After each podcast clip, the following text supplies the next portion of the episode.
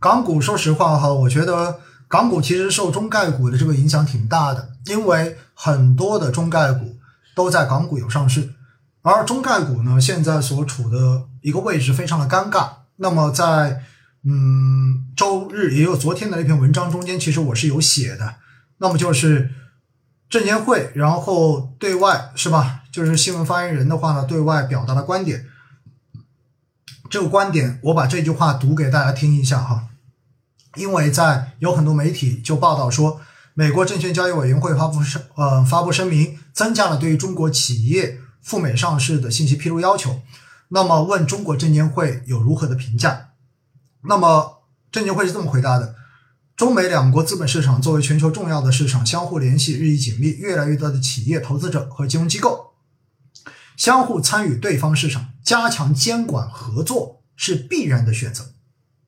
嗯，首先肯定是必须要合作的。然后呢，我们注意到美国证券交易委员会的有关声明，特别是对上市的信息披露方面提出了新的要求。两国监管部门应当继续秉持相互尊重、合作共赢的精神，就中概股监管问题加强沟通，找到妥善解决的方法，为市场。营造良好的政策预期和制度环境，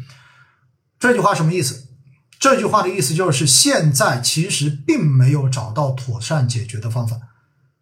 如果没有妥善解决的方法，双方达不成共识的话，那中概股未来有没有可能从美国退市？我个人觉得这种概率是有的啊，这种可能性是有的。所以站在这种角度上面的话呢，其实大家所关心的所谓中概互联的这种指数基金。到底未来会怎么样？说实话，我也捏一把汗，好不好？我也捏一把汗。当然，这些公司到底赚不赚钱，那么这个见仁见智。但是在这种制度博弈中间，在这种双两两国博弈中间，到底中概股作为夹在中间的，会成为会不会成为牺牲品？我觉得这是需要大家自己去做一个判断的。那中概股如果有这样子的背景影响，那么对于相关公司在港股上市的股价，同样的会造成负面的压制。另外的话，刚才讲过了，像美团这一种，大家都知道它在港股有上市的，所以平台型经济到底会在这种反垄断的政策之下，对于利润、对于估值造成怎样的一种压制，怎样的一种重新的这种重估？那么我觉得这都是港股在未来的这段时间。要去经受的这种考验和风险，当然，中概股如果万一退市，对于港股整体来说肯定算是好消息，因为绝大多数肯定都会回来。而且的话呢，按照国内的就是呃相关的法规哈，就是在行文中间只是说禁止在国外上市，并没有把港交所剔除在外。所以的话呢，基本上大家市场的解读就是未来的这一些大数据就是含有。大数据的这些公司，包括像喜马拉雅呀，然后包括像很多的这种小红书啊，等等等等。那么未来的话呢，都有可能能够在港股上市，所以这对于港股来说肯定是好消息。那么现在最大的不确定性在哪里？就是在中概跟头部的这一些网络经纪公司，到底未来会怎样的给他们重新进行估值？这是一个最大的问题。现在的话呢，我看到有文章哈，有这一些专业人士，慢慢的对于腾讯也好，对于阿里巴巴也好，都在说到底该给他们以什么样子的行业来估值？因为的话，网络公司在某种程度上面，它其实是一个基础建设公司。为什么呢？因为它是搭了一个平台，然后在平台上面做其他的事情。所以，如果你把它当建筑行业、当基础设施行业来进行估值，你会发现现在的这个估值可能还高了。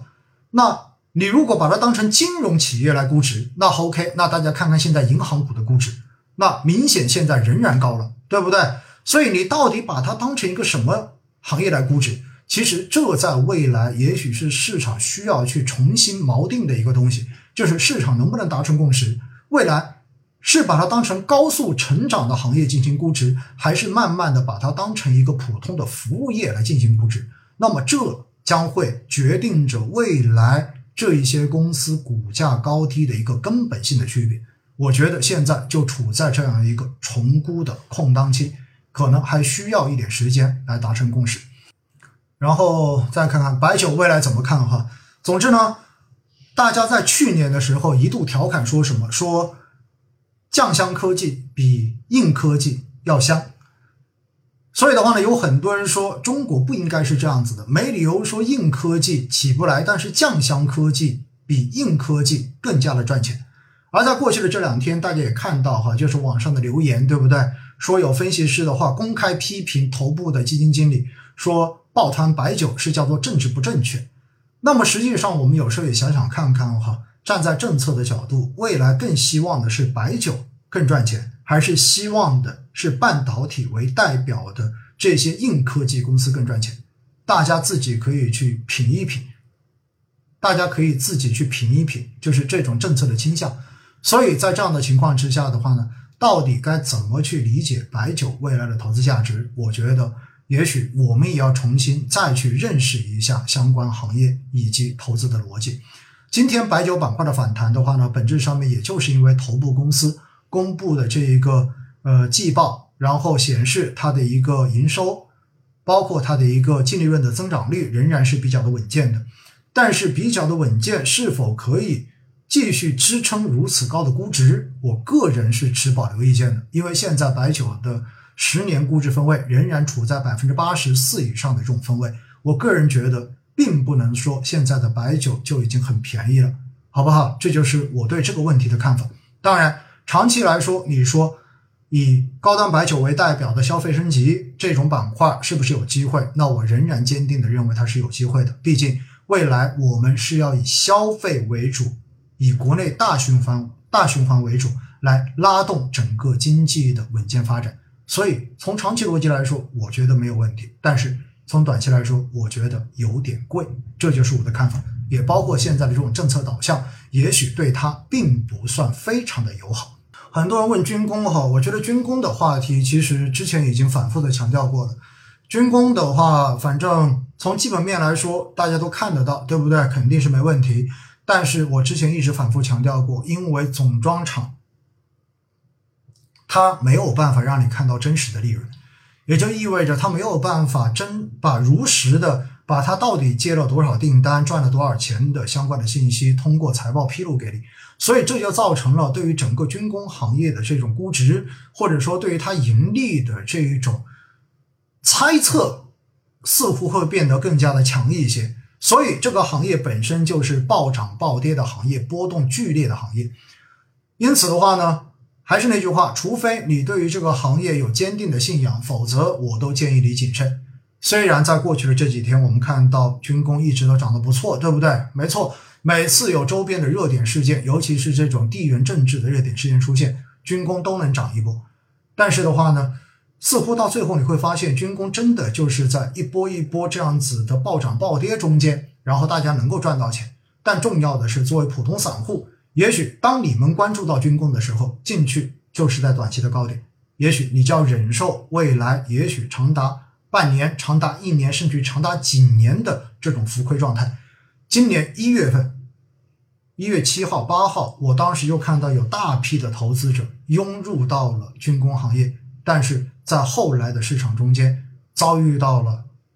迎头痛击，结果到最后的话呢，大家开始在各种平台哈，然后投诉我，对不对？然后说我推荐的军工行业，我说军工的基本面好，结果买进去之后，短短时间亏了百分之二十，亏了百分之三十。自从那一次之后，基本上我很少给大家推荐行业基金，因为